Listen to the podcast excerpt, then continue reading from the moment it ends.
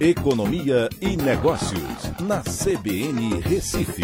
Oferecimento Cicred Recife e Seguros Unimed. Soluções em seguros e previdência complementar.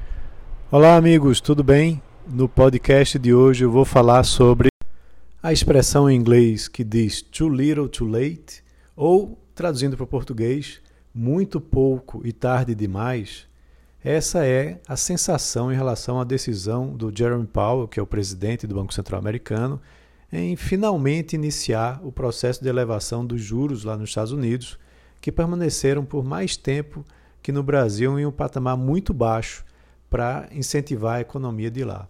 E aí a gente precisa entender os impactos disso. Na reunião do Comitê de Política Monetária Americano, o FONC, o presidente do Fed deu todas as indicações que vai finalmente elevar os juros americanos a partir da próxima reunião em março e que os aumentos devem ser mais e maiores ao longo de 2022. Ele justificou que a economia americana sofre de uma inflação bem acima do que se esperava, de 2%. Em dezembro, para se ter uma ideia, atingiu um patamar de 7%, com um mercado de trabalho apresentando baixa taxa de desemprego e uma economia que também em dezembro cresceu 6,9%, né, olhando de forma anualizada. Mas a questão que fica é: o Fed, né, o Banco Central Americano, deveria ter atuado antes para conter esse problema? É sabido que as elevações de taxa de juros não trazem um efeito de imediato. O retardo é de pelo menos seis meses até que a economia comece a exercer a contração necessária para acomodar os juros mais altos.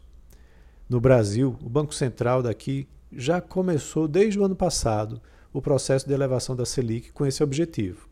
Mesmo assim, a inflação continuou forte durante o segundo semestre e só agora começa a dar sinais de enfraquecimento. E ainda assim, a maior queda virá no fim do ano.